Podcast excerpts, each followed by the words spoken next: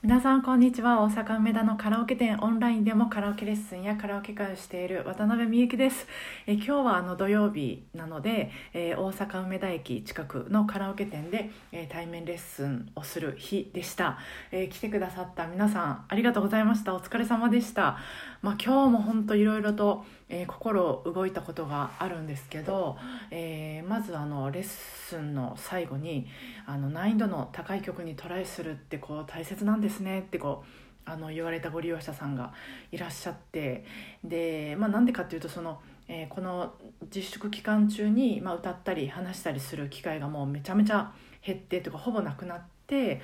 なのでそのカラオケレッスン復帰した時に、まあ、声がすごくこう声を出しにくいって言われてたので、えー、まあその解決方法として、えー、まあその方の場合はですけど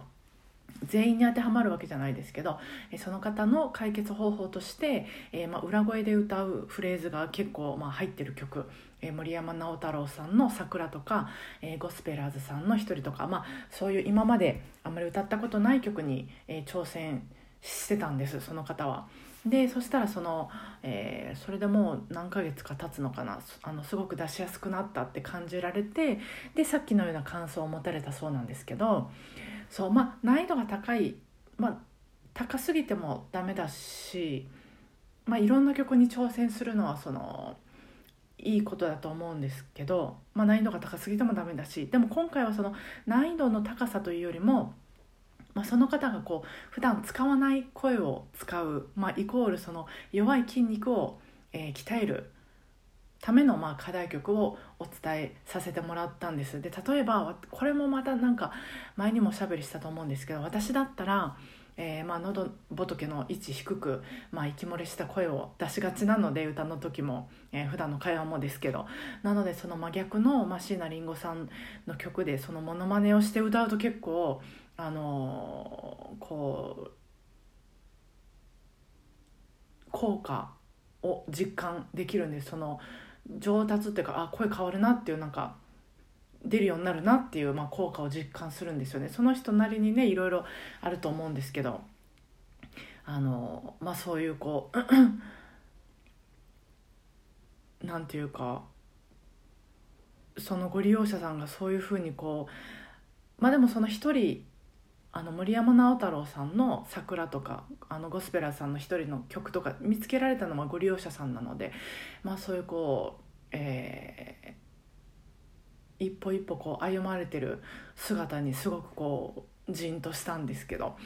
でまたあの話は変わるんですけど別のご利用者さんとあの元元っていうのかジュディマリのゆきちゃんの、えー、ライブ映像を一緒に、まあ、見てたんです。でその私はそのライブ映像をこうじっくり見るのはもう初めて多分初めてぐらいかな。で あのまあとにかくもう鳥肌立ちまくりで衝撃でした。まあそのゆきちゃんが出してるエネルギーエネルギー じゃ何ですか今の。エネルギーがすごいんです。そのエネルギー量もすごいし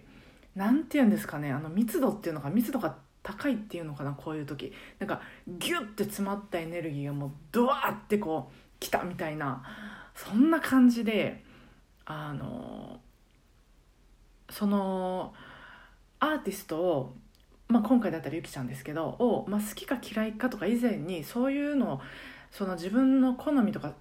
好みじゃないとかそういうこう自分の気持ちとは関係なしにエネルギーに圧倒されるってあるんだなと思って私あのビヨンセのライブ映像初めて見た時も もうたまげすぎて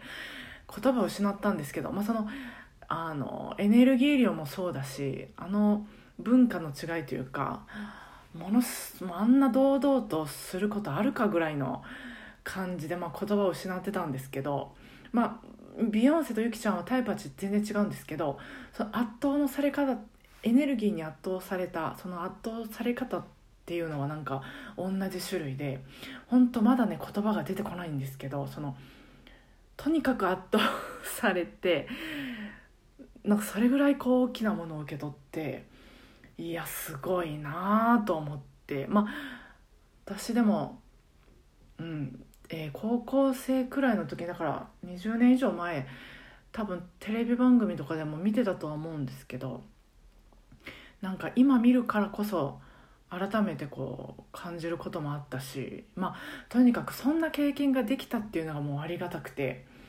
いやーすごいなと思ってた一日でした、えー、またご意見ご感想など LINE でお気軽にお聞かせください。今日も聞いてくださってありがとうございました。明日もお互いご機嫌に過ごせますように。今日もお疲れ様でした。